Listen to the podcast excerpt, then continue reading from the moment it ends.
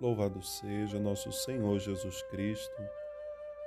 Irmãos e irmãs, nessa quinta-feira, na semana pós-Epifania, primeira leitura tirada da carta de São João, nos convida à experiência do amor. São João diz: Nós devemos nos amar porque Deus nos amou por primeiro. Então, essa experiência do amor não é algo nosso, é o que nós experimentamos de Deus. Deus nos amou por primeiro. Então, todas as nossas ações, toda a nossa prática devem ser marcadas por esse amor primeiro, por esse amor que Deus tem por cada um de nós. Então, é a exemplo dele que devemos dar esse testemunho do amor. Por isso, Jesus, no seu ministério, vai dizer Amai-vos como eu vos amei. E o Evangelho de hoje nos coloca diante dessa dinâmica do ministério de Jesus. Quando no sábado, indo à sinagoga, dão a Jesus o livro para, para que ele possa proclamar a leitura, está no profeta Isaías, um trecho que, logo após ser lido, Jesus diz: Hoje se cumpriu aquilo que vocês acabaram de ouvir. E o que eles ouviram? Jesus proclamou: O Espírito de Deus está sobre mim, ele me enviou.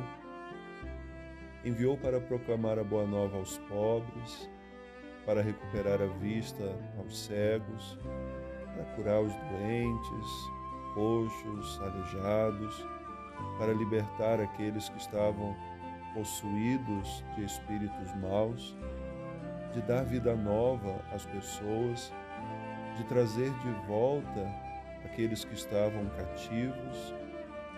E era tempo também de proclamar o ano da graça do Senhor, um ano de libertação. Mas tudo isso só tem sentido quando é vivido no amor. Não são práticas simplesmente externas. Não é um fazer por fazer. É algo que precisa partir de dentro. Partiu do coração de Jesus cada uma daquelas ações. Não foi um teatro. Jesus não fez uma encenação. Ele amou de verdade. Todas as pessoas que se aproximaram dele experimentaram esse amor que ele tinha pelos pequenos, pelos pobres, pelos doentes. O amor que ele tinha também pelos grandes, pelos poderosos, mas esses não quiseram experimentar.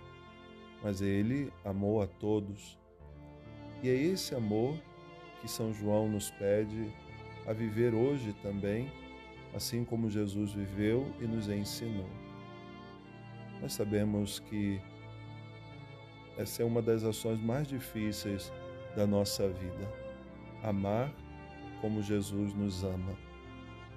É um desafio diário, mas é um compromisso que cada um de nós precisamos assumir todos os dias, começando dentro da nossa casa, dentro do nosso ambiente de trabalho, nos nossos ambientes de estudo, na vida comunitária, nas relações sociais.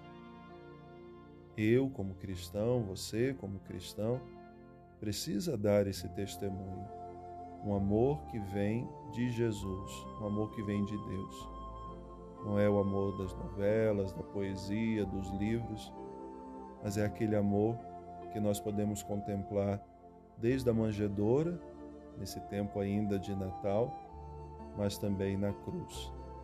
Então aproveitemos a meditar essa experiência do amor que Jesus tem pela humanidade inteira dando a sua vida por nós, para que aprendamos cada dia que amar não é algo, como dizia, só para fora, é algo que deve partir de dentro e deve tocar o coração de cada um de nós.